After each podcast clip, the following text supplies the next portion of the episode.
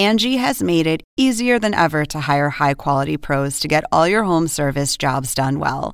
Just bring them your project online or with the Angie app, answer a few questions, and Angie will connect you with local pros who match your specific needs. Or book a service instantly at an upfront price. So join the millions of homeowners who use Angie to care for their homes and get your next home service job done well. Download the free Angie mobile app today or visit Angie.com. That's A N G I.com. Angie has made it easier than ever to hire high quality pros to get all your home service jobs done well. Just bring them your project online or with the Angie app, answer a few questions, and Angie will connect you with local pros who match your specific needs. Or book a service instantly at an upfront price. So join the millions of homeowners who use Angie to care for their homes and get your next home service job done well. Download the free Angie mobile app today or visit Angie.com. That's A N G I.com.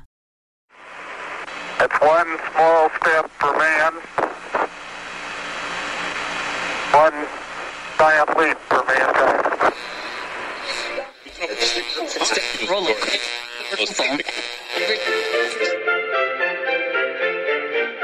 Según el diccionario de la Real Academia Española, La cultura pop se define como el conjunto de las manifestaciones en que se expresa la vida tradicional de un pueblo. Nosotros la definimos como Música, cine, televisión, famosos teatro, moda. y arte. ¿Y tú? ¿Cómo la defines? Somos Zona Hop, con Marisabel Houston. y Javier Merino. Todos los que sueñan con ir a ese satélite, que la escuchan en canciones, es inspiración y hasta la ven para saber si están enamorados. Pues sí, le estamos hablando de la luna. Yo soy Marisabel Houston desde el CNN Center en la ciudad de Atlanta. Me pueden seguir en Twitter en arroba HoustonCNN y en mi Instagram soy arroba Marisabel Houston. Javier, ¿cómo estás? Yo soy Javier Merino desde la Ciudad de México, desde las oficinas de Turner en la zona residencial y también de oficinas y negocios de Polanco en la Ciudad de México. Mi cuenta en Twitter es arroba Merino CNN y en Twitter me encuentran como Javito73 y por supuesto los invitamos a que den clic en nuestra página oficial www.cnne.com diagonal zona pop y a que nos visiten en todas nuestras redes sociales. Bueno, no en todas, estamos nomás en Instagram, en Facebook y en Twitter como Zona Pop CNN. Estoy bien, contento, emocionado porque mañana me voy a Acapulco. Acuérdate. Bueno, nosotros estamos grabando este episodio el 11 de julio. Esto se va a publicar unos días después cuando Javier, tú vas a estar de vacaciones a la, la misma fecha en la que yo voy a estar de No, vacaciones. nada ¿no? más es eh, viernes, sábado y ¿Fin de domingo me semana? voy a Acapulco. ¿Y cómo te vas? Me voy con Alejandra Morón, con la Moronitas. La Moro- Moronitas, Sí. nuestra amiga que ha estado aquí en Zona Pop Y también. cantaremos Acuérdate de Acapulco, de aquellas noches o de aquellas tardes. María Bonita, María del alma. Ay, bueno, qué envidia que te vas a ir a Acapulco unos días, pero bueno, ¿por qué estamos grabando este episodio? Ustedes dirán, pero esta gente se volvió loca, está hablando de la luna, y bueno, la luna ha sido eh, motivo de inspiración para la cultura pop de diversas maneras y justamente se cumple el 50 aniversario de la llegada del hombre a la luna. ¿A quién entrevistamos, Javier? Conversamos con Martín Bonfil Olivera, quien es parte del grupo de divulgación científica de la Universidad Nacional Autónoma de México o la UNAM, sobre cómo es que la Luna, de ser un satélite, se ha convertido en un fenómeno pop en todo el mundo y cómo empezó las leyendas urbanas que hay alrededor de si realmente el hombre estuvo en la luna o no, o si fue mentira. Una plática que la verdad Estuvo muy interesante, ¿eh? muy buena, porque sí, literal, nos dimos cuenta que la luna es super pop, ¿no? es súper pupera hasta el punto de que él, tú lo mencionaste en la entrevista y van a escuchar la sorpresa de él al al darse cuenta y al recordarse que la bandera de cierto canal de televisión está inspirada justo en ese momento.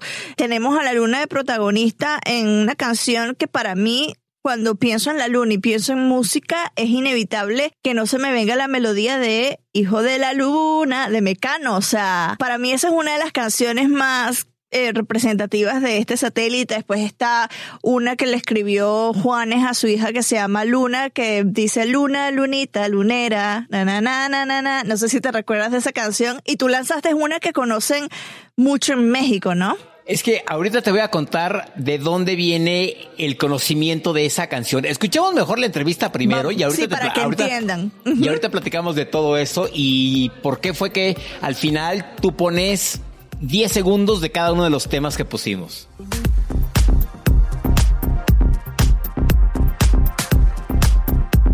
Bueno, y como todos estamos de celebración, como todo CNN y como toda la humanidad, estamos de celebración por el 50 aniversario de la llegada del hombre a la luna e inevitablemente teníamos que hacer un episodio dedicado a este evento y también su influencia en la cultura popular, llámese cine, llámese televisión, llámese música y otras facetas. Y para ello invitamos a Martín Bonfil Olivera, que él trabaja en la Dirección General de la Divulgación de la Ciencia en la UNAM. Se une con nosotros vía Skype desde la Ciudad de México. Martín, ¿cómo estás? Encantado de estar con ustedes. Muchas gracias. Gracias, Martín. Yo, yo, espérame, yo tengo que dar como cuatro datos muy importantes de esta fecha, Marisabel. El 16 de julio de 1969 despegó el cohete Saturno 5 desde Cabo Kennedy con tres astronautas, Neil Armstrong, Buzz Aldrin y Michael Collins. Cuatro días después, el 20 de julio de 1969, descenso a la superficie lunar del módulo Eagle. Un día después, 21 de julio de 1969, primer hombre que pisa la luna. Armstrong y Aldrin abandonan el módulo y realizan una caminata por la superficie lunar y tres días después, el 24 de julio de 1969, amerizaje del módulo de comando Columbia en el Océano Índico con estos tres astronautas. ¿Qué tal? ¿A poco no te apantallé? Me apantallaste. Eh, ¿Tú te recuerdas de todo eso, Javier? ¿Te recuerdas haberlo visto? ¿Qué volé? ¿Qué llevada eres, eh? Está bien que sea dos años mayor que tú, pero tampoco lo había vivido en 1969, ¿eh? Bueno, Martín, vamos a comenzar con ya lo que describe Javier. ¿Qué ocurrió ese día hace 50 años para las personas jóvenes como, como nuestra audiencia? Tenemos una audiencia muy joven y muy diversa que quizás eh, no han leído a profundidad de qué es lo que ocurrió ese día y por qué es importante recordar eh, lo que ocurrió allí eh, en la luna. Bueno, perdóname, pero yo sí lo recuerdo. Yo tengo 53 años y ese día mis padres me despertaron. Yo ya estaba dormido para que fuera a ver en la televisión la transmisión en vivo de, del aterrizaje y de los primeros pasos de, de, hombres en la luna. Entonces lo recuerdo vagamente, pero yo sí me puedo acordar de eso. Eh, y bueno, eh, evidentemente este, este evento tiene una historia porque recuerden ustedes que en los años 60 estaba el mundo eh, en plena guerra fría entre Estados Unidos y la Unión Soviética. Eh, en el año 59, me parece, eh, había, no, perdón, en 57 había la Unión Soviética puesto en órbita el primer satélite artificial, el famoso Sputnik 1, que empezó a dar vueltas alrededor de nuestro planeta, pasando varias veces al día por encima de los Estados Unidos y eso puso los pelos de punta a todo el gobierno y al pueblo estadounidense y desató la famosa carrera espacial.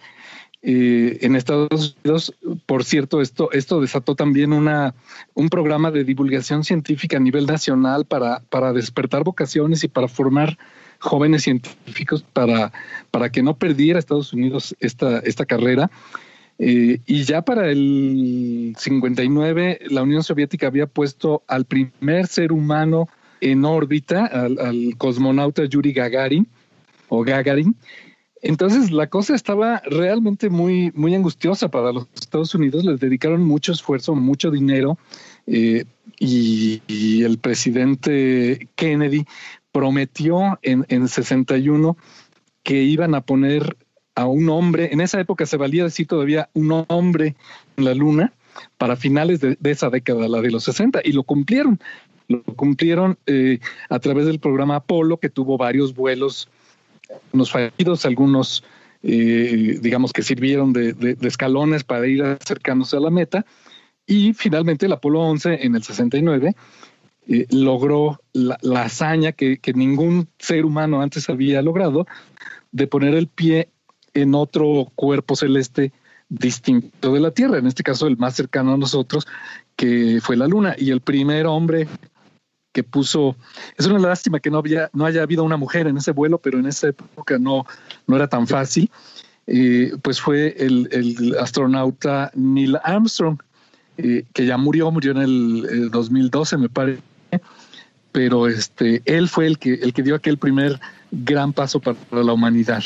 Martín, ¿cómo o sea, tenías tres años apenas y como a, esa edad apenas como uno se acuerda de, pues, como dices, tienes imágenes, ¿no? Pero, ¿qué recuerdas cuando fuiste, pues, creciendo, que tendrías unos 10 años? ¿Recuerdas cómo literal tus papás, tus tíos comentaron de, uy, ¿se acuerdan cuando vimos esta imagen tan importante de y el, el, famoso discurso que dio la, frase de que, que, dio Neil Armstrong, ¿no?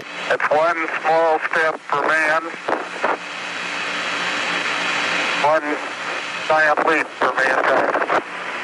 No, un pequeño paso para el hombre y un gran paso para la humanidad. ¿Cómo recuerdas que los medios o que tus tíos, tus papás te comentaran esto?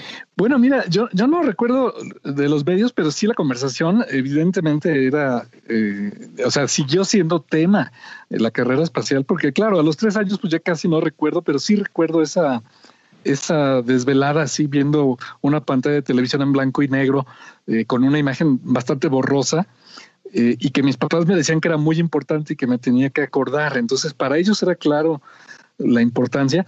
Pero lo que sí recuerdo es que en toda esa época había, eh, se hablaba en, todos lados del espacio, ¿no? De los vuelos al espacio. Había juguetes, incluso, no sé yo, los, los eh, pastelitos estos que uno compra eh, rellenos de crema en, las tienditas, traían juguetitos que eran los módulos espaciales para armar, entonces uno podía armar su cohete Saturno, el módulo de alunizaje, eh, la cápsula de regreso, y los iba uno coleccionando. Eh, había álbumes también con estampitas para coleccionar sobre el espacio, sobre la carrera espacial, la tecnología espacial.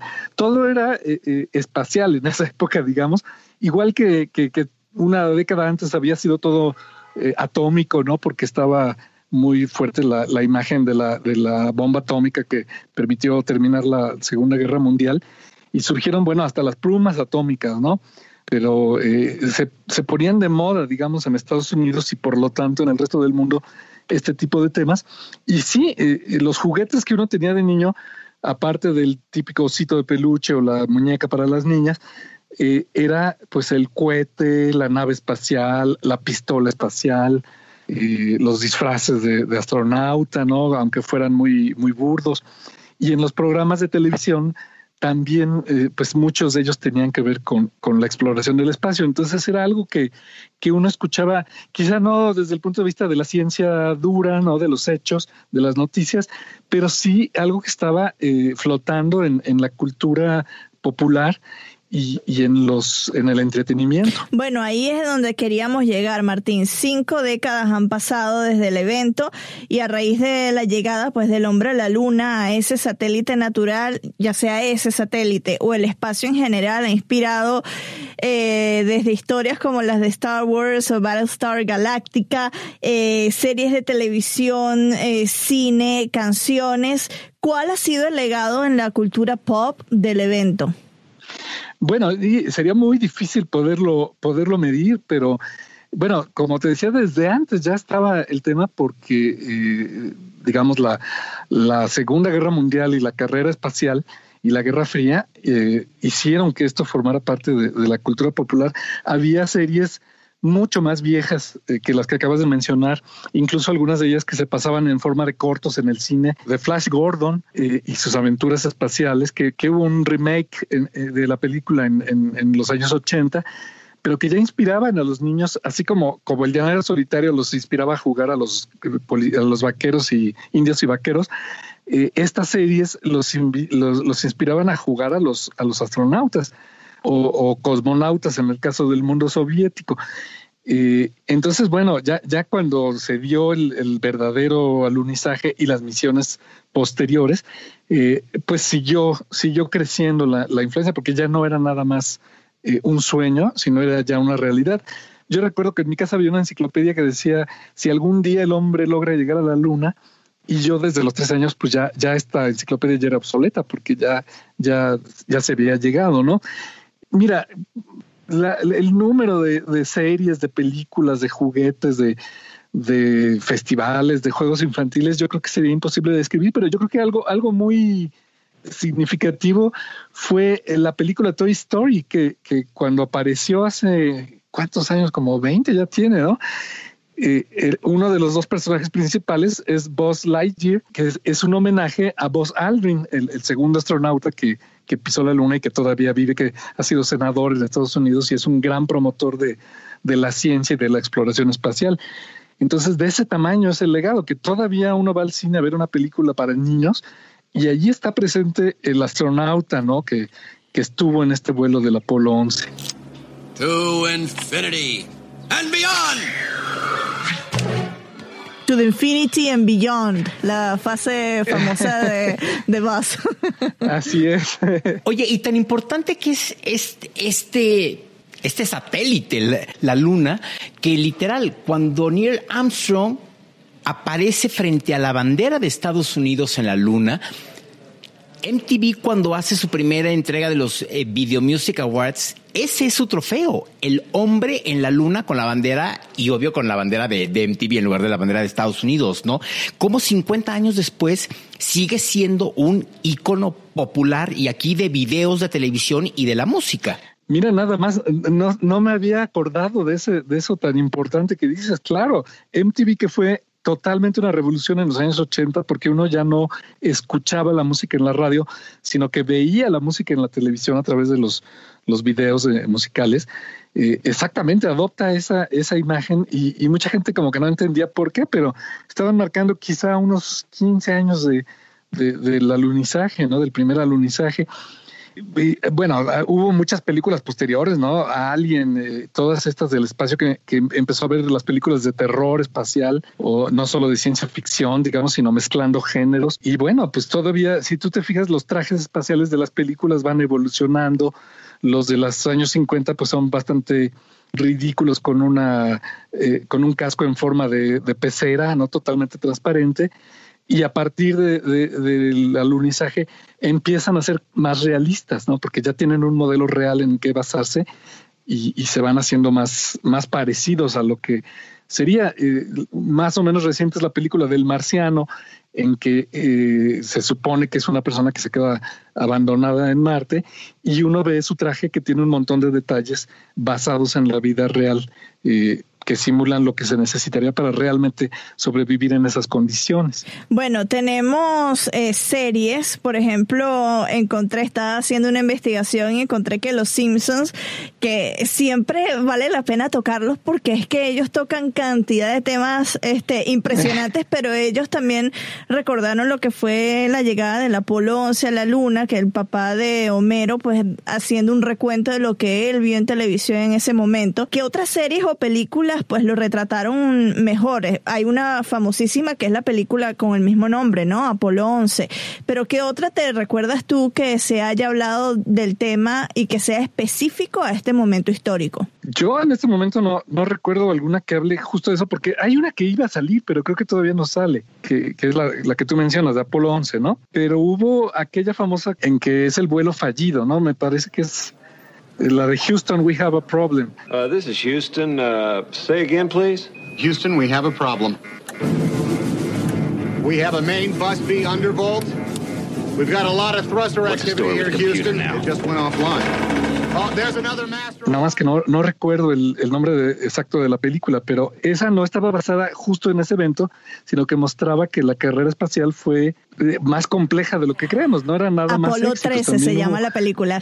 Apolo 13, exactamente, tiene, tienes todo, toda la razón.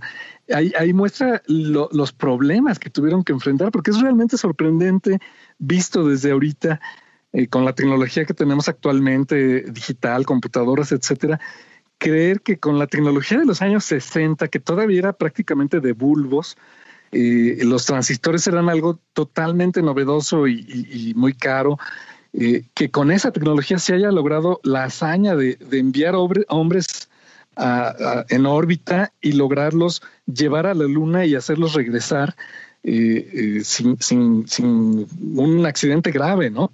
Entonces realmente sorprende esa decisión y esa entrega que tuvieron los equipos eh, que lograron esas hazañas. Y es justo a donde iba. ¿Tú crees que realmente se pisó la luna? Porque una de las tantas teorías que existen de que fue una mentira hecho por, por, por, el gobierno de Estados Unidos es que en la clásica fotografía en la que mencionaba de Neil Armstrong junto a la bandera, no se ven las estrellas. Y entonces fue algo que esta teoría de la conspiración dice que cómo es posible que estando en la luna, en el espacio, no veas las estrellas. ¿Tú crees que realmente sí se pisó la luna o que es producto de la ficción? ¿Y por qué, si hace 50 años se pisó, por qué han pasado 50 años y no se ha vuelto a ir a la luna? Es buenísima tu pregunta porque es algo que todo el mundo tiene en mente. Mira, yo, yo no creo que, que se haya pisado la luna. Lo sabemos fuera de toda duda. Es eh, las razones por las que estamos seguros, bueno, son simplemente eh, que tenemos las pruebas, tenemos las rocas que se trajeron eh, los astronautas a la Tierra, que las entregaron el 25 de julio a, la NASA para que analizara esos 21 kilos y medio de rocas que habían traído. Ahí están y se pueden ver y, se sabe que son rocas lunares, aunque también hay rocas lunares que han caído desde la Luna hasta la Tierra cuando algún meteorito golpea la superficie de la Luna.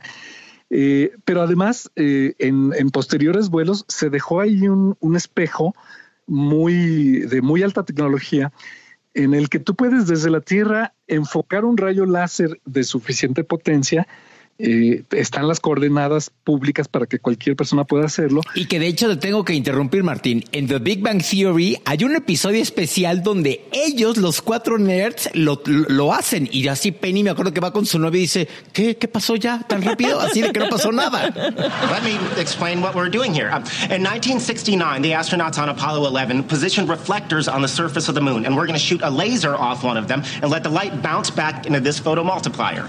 Oh, that's very cool. There it is. There's the spike. 2.5 seconds for the light to return. That's the moon. We hit the moon. That's your big experiment? ¿Qué cree que van a destruir la luna? Este, pero exacto, tú apuntas el láser y rebota en el espejo y tú puedes ver el, el, rayo de regreso. Entonces, eso es una prueba, aunque no podemos ir a la luna y verlo, podemos comprobar que ahí está ese espejo, ¿no? Eh, pero además la, la, teoría de conspiración de que, de que en realidad se, se, fabricó todo eso, hasta hay quien dice que, que el video lo dirigió Stanley Kubrick, etcétera. Eh, mira, es totalmente eh, absurdo si tomas en cuenta que estaban en plena Guerra Fría, el bloque soviético contra, contra el bloque occidental, digamos, y, para que eh, se hubiera aceptado esta, este engaño, los soviéticos hubieran tenido que estar de acuerdo con Estados Unidos en engañar a, todo el mundo, tanto, tanto soviético como occidental. Y eso es absolutamente imposible, y más durante 50 años ya, ¿no? Esa época, claro. Eh, las pruebas o, supuestas, eh, digamos, dudas que tienen los, los negacionistas del, del alunizaje es, como tú dices, básicamente fotos, los videos. En las fotos, el que no se vean las estrellas simplemente es un efecto del contraste, ¿no? O sea, tú tienes que adaptar tu cámara para que reciba una luz que permita una imagen adecuada del suelo lunar y de los astronautas o de, o de la nave y entonces tienes que, bajar la, eh, sensibilidad de la, de la, cámara, de la lente, y eso hace que pues, las fuentes muy eh, tenues de luz, como son las estrellas, por más que en la Luna no haya atmósfera, eh, pues ya no, ya no alcancen a quedar registradas en la, en la película fotográfica. otra cosa que dice es que si la bandera ondea o no ondea, como si hubiera aire, en fin, todo eso se ha explicado hasta el cansancio en cualquier página web, eh, digamos, de estas que se dedican a, refutar teorías de conspiración, eh, explican simplemente por, por cómo estaba montada la bandera con un alambre para que estuviera siempre extendida, porque si no, pues estaría toda eh, no se podría ver en, plenitud, pues eso hace que ondule cuando, cuando la mueven eh, levemente, aunque no haya atmósfera, ¿no? Eh, lo, curioso es que haya gente que, esté dispuesta a creer este tipo de cosas. Bueno, ahora hay gente que cree que la Tierra es plana, ¿no? Y, entonces ya, ya, nada nos ya, nada nos sorprende, ¿no? Si uno puede creer eso, si hay gente que no está vacunando a sus hijos eh, y está causando eh, brotes de sarampión, pues ya nos sorprende que haya gente que no crea que, se llegó a la luna, pero el hecho es que, es algo totalmente indudable y más bien nada más nos habla de, las carencias de, nuestro sistema educativo y de esta crisis de, de la posverdad en la que vivimos gracias a los medios digitales. Martín, entonces del rescato de una de las preguntas de Javier. Si ha avanzado tanto la tecnología en estos 50 años, ¿por qué no se ha regresado de nuevo a la Luna? Ah, claro.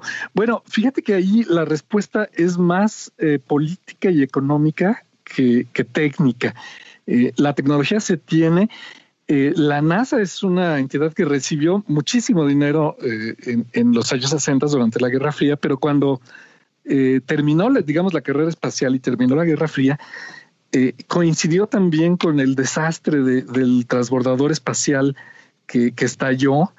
Eh, había sido un programa relativamente exitoso, pero recuerdan ustedes que estalló un, transbordador, espacial en el que además iba una maestra, ¿no? que había sido invitada y yo creo que eso de alguna manera marcó el fin de, esa era espacial porque ya no se veía una urgencia de seguir volando a la Luna. Se había hablado de establecer una base habitable allí, pero no, no eran eh, inmediatos los beneficios que eso pudiera dar. Ya no había una Unión Soviética contra la cual competir para que no se apoderaran antes de la Luna. Y, y, se perdió, digamos, un poco el, interés y la, motivación, además de las crisis económicas, etcétera. Entonces yo creo que, dejó de interesarle a los políticos, que son los que realmente tienen el poder. No a todos los políticos, por supuesto, porque eh, China tiene y la India tienen sus programas espaciales, pero en particular China ha tenido un programa espacial exitosísimo, ya han mandado eh, astronautas, ellos les llaman taikonautas eh, a, dar vueltas en órbita a la Tierra y seguramente muy pronto tendrán la capacidad de enviar hombres, si no a la Luna, bueno, hombres o mujeres, yo espero, a, la Luna, quizás hasta Marte, ¿no? Eh, entonces yo, creo que más bien es política, que, no se ha tenido ya la motivación para hacerlo. Y también, pues, los planes que tiene SpaceX de llevar no a la Luna, pero sí, aunque sea al espacio, a la persona común y corriente, ¿no? Que son los planes de Elon Musk, que cada día son más cercanos para que un, un turista pueda aventurarse y ver lo que es ese espacio en la infinidad, ¿no? Eh, que vemos que por ahí está influyendo bastante, o todo lo que es el espacio y, y la puerta que nos abrió eh, Apolo 11 a, la humanidad. ¿Tú cómo ves eso? ¿Tú crees que sí eh, próximamente se pueda decir, bueno, me voy de vacaciones y voy a ver si tienes el dinero suficiente, por supuesto que sí, que ni el de Martín, ni el tuyo, ni el mío juntos ganaríamos para el, boleto de Chicken or Pasta del 36F. Yo creo que subestimas los sueldos de la UNAM. Eh, nos pagan tan bien que yo ya estoy reservando mi boleto. No, por supuesto. Eh, fíjate que es interesante cómo el sector privado está empezando a tomar la iniciativa que, los gobiernos no toman. Yo recuerdo que en los años 80 había una serie malísima de televisión en que era un, un tipo privado que construía su nave porque era dueño de un campo de chatarra. Y, a lo mejor eso lo vio Elon Musk de niño y, lo inspiró. Eh, sí hay gente que ya está pagando por su boleto para, para viajar en un cohete de, SpaceX. Hay, hay planes para construir un hotel, ¿no? Creo que incluso también hay gente que ya ha puesto dinero para eso.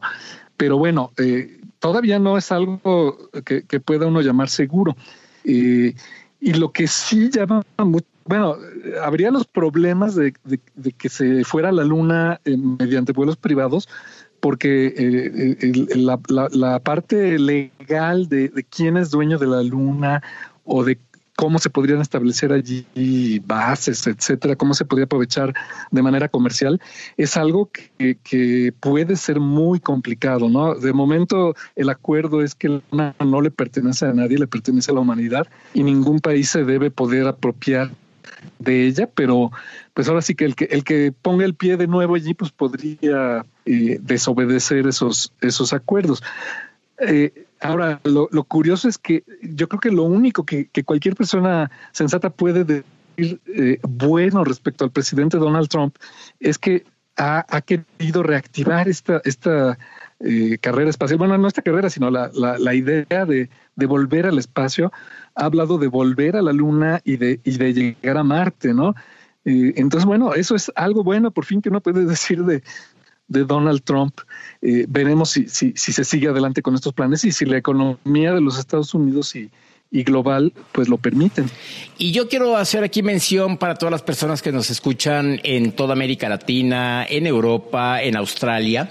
La NASA va a transmitir un programa especial vía streaming el 19 de julio en un especial de dos horas titulado NASA's Giant Leaps, Past and Future, que conectará simultáneamente con varios eventos conmemorativos en distintas ciudades de los Estados Unidos, como eh, la reciente restaurada sala de control del Apolo 11, en el Johnson Space Center en Houston, el National Mall en Washington, D.C., la ciudad de Guapaconeta, en Ohio, que fue donde nació Neil Armstrong, y el Kennedy Space Center en Florida, entre otras muchas cosas más. Métanse a la página de, la NASA y ahí los va a dirigir directamente a este programa especial. Marisabel, tú tenías una última pregunta. ¿Cuánto más o menos dura un viaje hasta, hasta la Luna?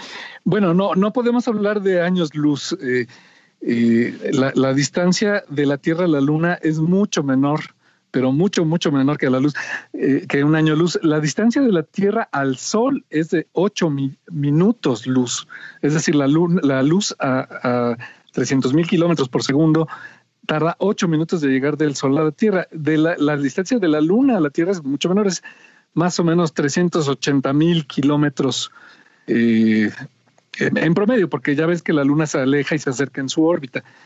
Eh, lo que pasa es que no podemos viajar a una velocidad ni siquiera cercana a la de la luz, ni siquiera el 10% de la luz, de la velocidad de la luz, vaya, ni siquiera el 1% de la velocidad de la luz. Yo no tengo ahorita aquí el dato de la velocidad promedio a la que viajó el Apolo 11, pero son velocidades eh, que aunque a nosotros nos suenan eh, fantásticas comparadas, no sé, con las de los aviones supersónicos, pues de todas maneras, eh, el viaje pues sí tomó eh, eh, el tiempo que tomó, que fue de varios días, ¿no? Me parece como de dos días, si no me equivoco.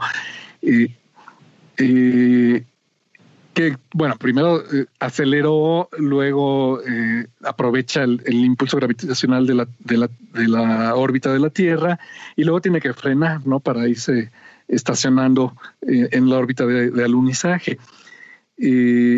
Entonces, bueno, es una distancia grande, pero es una distancia mínima comparada con, con, la distancia de cualquier otro viaje interplanetario o todavía soñando más hacia el futuro, pues hacia, hacia otro sistema solar.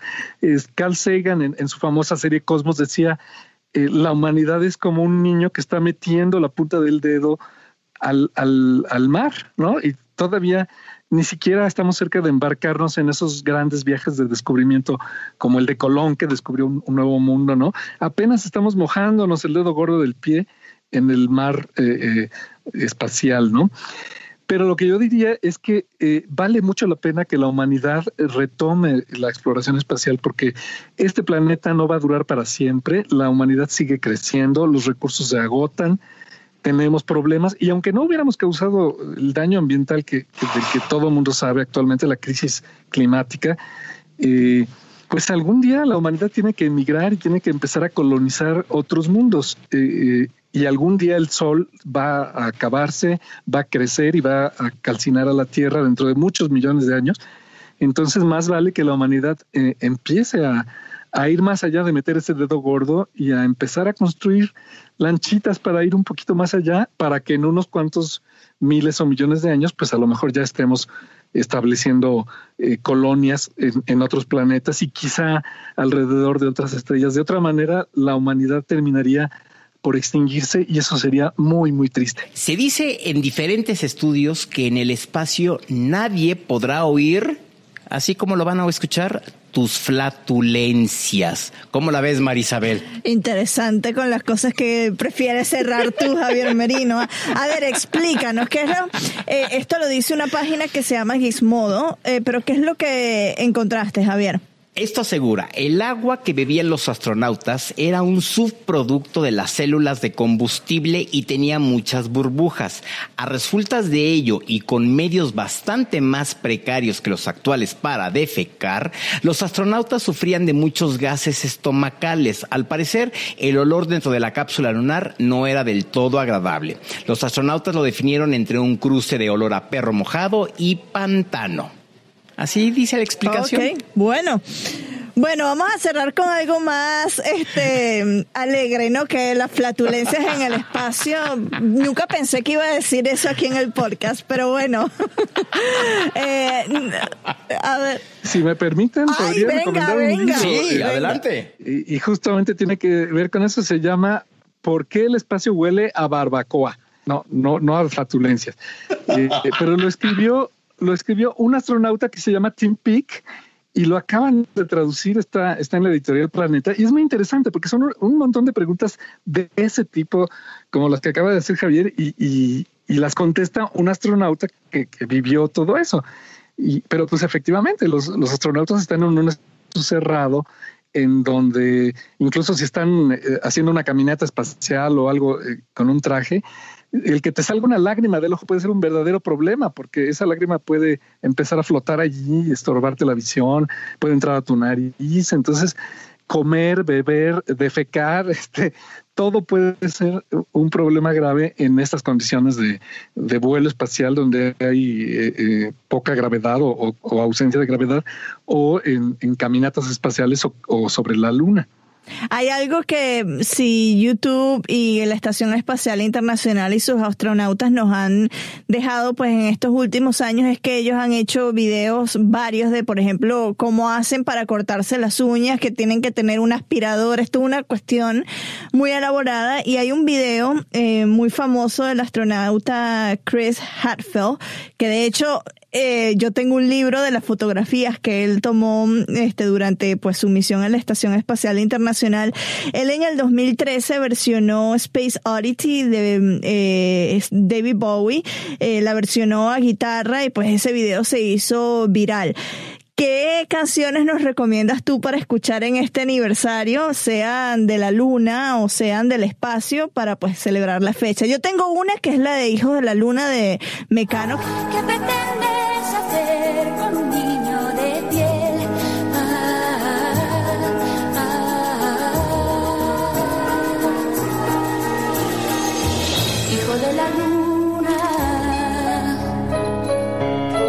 esa canción me fascina, pero ¿qué otra canción a ti te gustaría recomendar? Yo ahorita tengo muy presente la de Rocketman.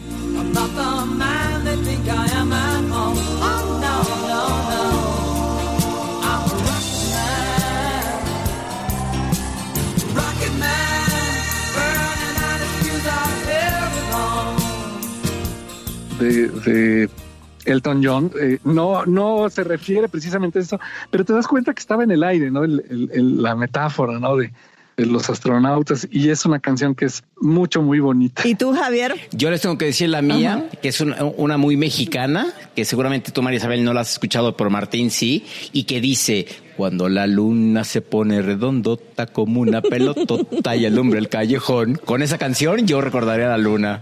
Cuando la luna se pone regrandota como una pelotota y alumbra el callejón, se oye el maullito de triste gato viuto y su lomo peludo se eriza con horror.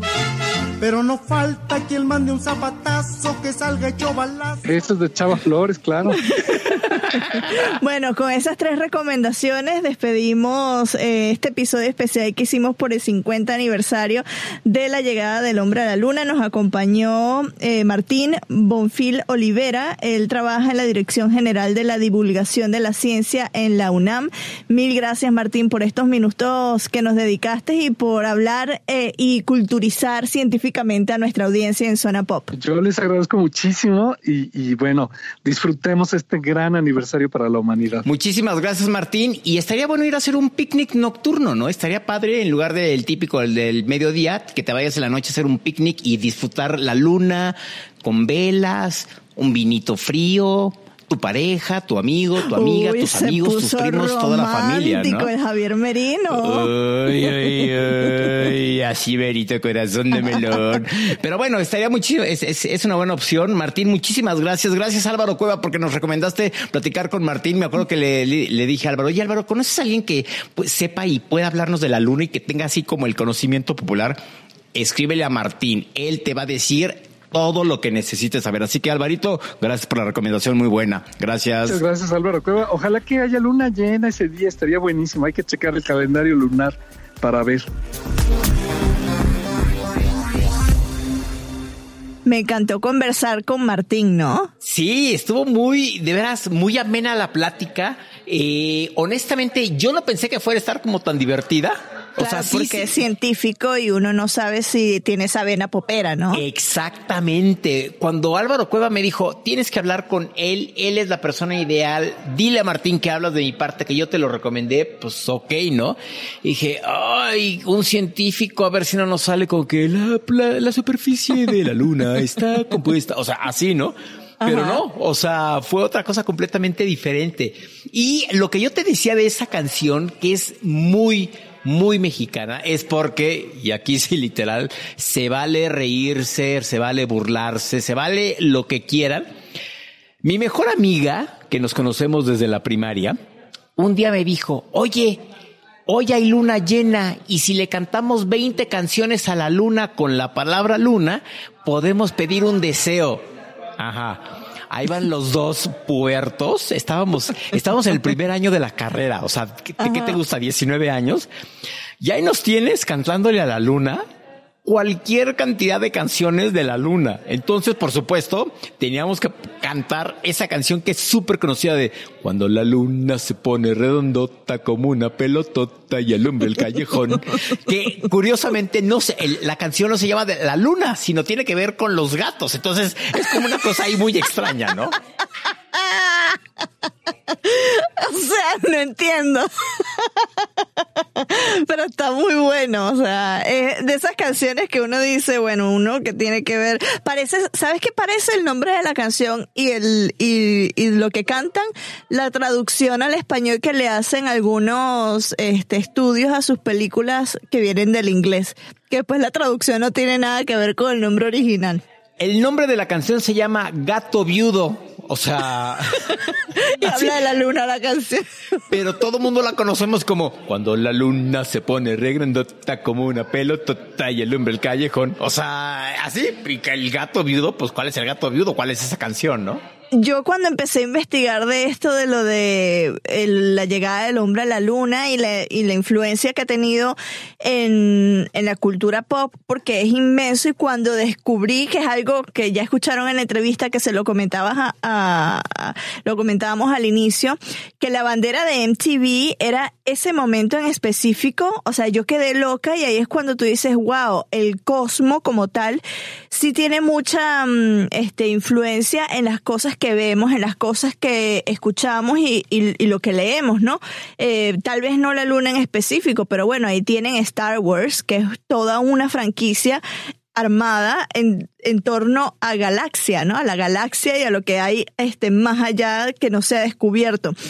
¿Tú cómo ves el espacio, Javier? Y, y cómo tú crees que te ha influenciado a ti? Yo sé que eres muy fanático de Star Wars, pero ¿qué otra serie en la que se hable del espacio también te gusta?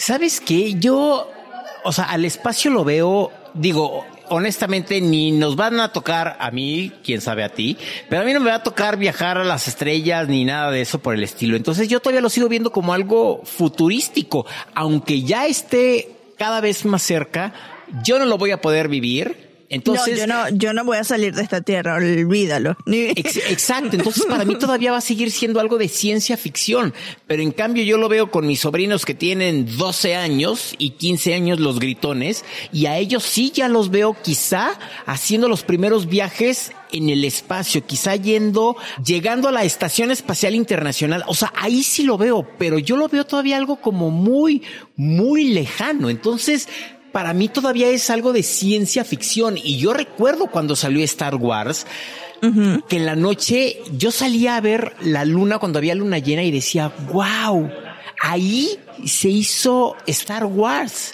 Ahí puedo ver a Luke Skywalker, ¿no? Y todavía lo sigo pensando de que ahí arriba está Luke Skywalker volando, ¿no? Y ya no digas Yoda en su, en su planeta. O sea, es algo que yo todavía veo muy lejano. Y por lo mismo es como esa emoción, es ese misterio, es ese nervio ves, todas las películas que hay hoy en día de el futuro, de cualquier cantidad de producciones hollywoodenses, y te preguntas si realmente va a ser así el espacio vivir, llegar a la luna, ¿no?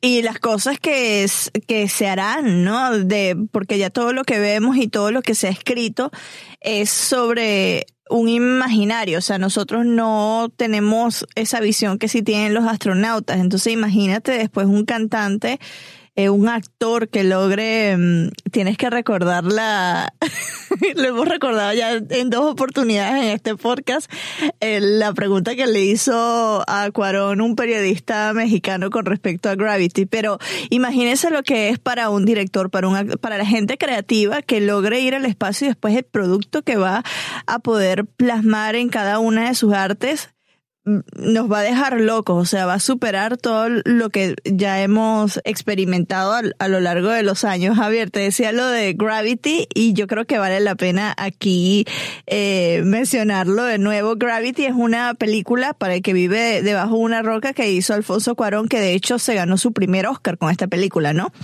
Pues mira, según Internet lo que nos dice, y sí ya lo hemos comentado aquí varias veces, el 16 de octubre del 2013 se llevó a cabo en la Ciudad de México la conferencia de prensa en la que Alfonso Cuarón presentó la cinta Gravity.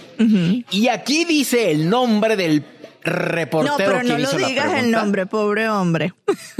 sí, no, no, no, no lo vamos a quemar. Pero literal viene su pregunta textual. ¿Cuáles fueron las dificultades técnicas y humanas de grabar en el espacio? ¿Así? ¿Ah, o sea, el silencio de los dos fue de, neta dijo eso, sí. Eso fue lo que preguntó. ¿Cuáles fueron las dificultades técnicas y humanas de grabar en el espacio? Nadie sabe si fue real, si fue mentira, si fue plan de broma, si fue plan de a ver qué me contesta. Y la respuesta de, de Cuarón fue, pues es que no filmamos en el espacio. O sea, así. ¿Y ese periodista, tú lo has visto en algún otro evento? ¿O no te suena? Eh, lo que pasa es que más que periodista, él es conductor de televisión. Ah, eh, él hace muchos programas de, de, parodias, programas eh, cómicos. Entonces, por eso es que, no honestamente, yo no sé si fue realmente, en, pero, pero paró y lo preguntó en serio. O sea, entonces pues ahora sí que vete tú a saber si lo preguntó en serio o fue plan de broma para volverse el centro de atención de la conferencia de prensa, ¿no? Porque todos los medios hablaron de eso por tres días consecutivos. Y aquí estamos nosotros seis años después también recordando el incidente. Exacto, exacto. O sea, seis años después y seguimos hablando de esto. Bueno, ahí tienen este, este dato curioso. Si no han visto Gravity, véanla. No es sobre la luna ni nada, pero sí es sobre el espacio. Y pues eh, es una película preciosa, muy, muy bien hecha. Espero que el episodio este lo hayan disfrutado. Para nosotros, la luna, o sea, para mí es motivo de, de inspiración. Bueno, muchísimas gracias a Martín Bonfil Olivera que se unió a nosotros. Obviamente gracias a Álvaro Cueva por la recomendación. Siempre él tan, tan gentil y tan amable con Zona Pop y contigo, Javier, y conmigo. Él es parte de la familia Zona Popera. Gracias, yo soy Javier Merino desde la Ciudad de México. Mi cuenta en Twitter es arroba merinoCNN y en Instagram me encuentran como Javito73. La invitación está abierta a que nos sigan en nuestras redes sociales, en todas estamos como Zona Pop CNN y que hagan lo mismo en nuestra página web www.cnne.com